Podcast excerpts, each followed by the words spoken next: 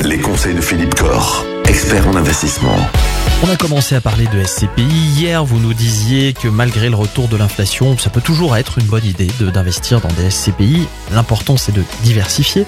Et on entend de plus en plus parler de l'achat de parts de SCPI en nue propriété. De quoi s'agit-il exactement?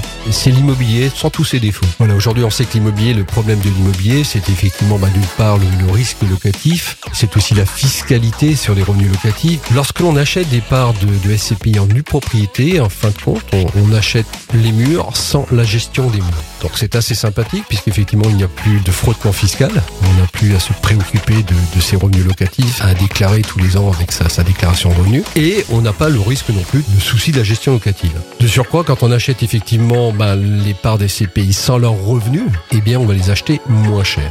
Donc aujourd'hui, ça permet quand même d'acheter des parts des CPI avec une décote qui peut aller de 30, 40, voire plus de 40%. Et donc c'est la, reconstitution de la pleine propriété à l'échéance nue propriété qui va faire son gain. Et ce gain, elle n'est pas du tout Donc j'achète euh, une part qui vaut 100 à valeur 60. Si 10 ans après, je me retrouve avec la pleine propriété de la part à valeur 100, en considérant qu'elle n'a pas pris de valeur par ailleurs, eh bien les 40 que j'ai gagnés, il n'y a aucun frottement fiscal et aucun souci de gestion, c'est assez sympathique.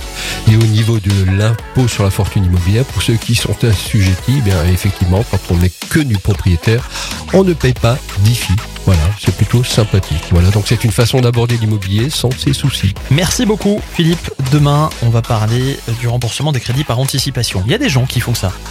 Est-ce que c'est bien de faire ça? On en parlera demain. Écoutez, Peut-être. demain. À demain. Retrouvez l'ensemble des conseils de DKL sur notre site internet et l'ensemble des plateformes de podcast.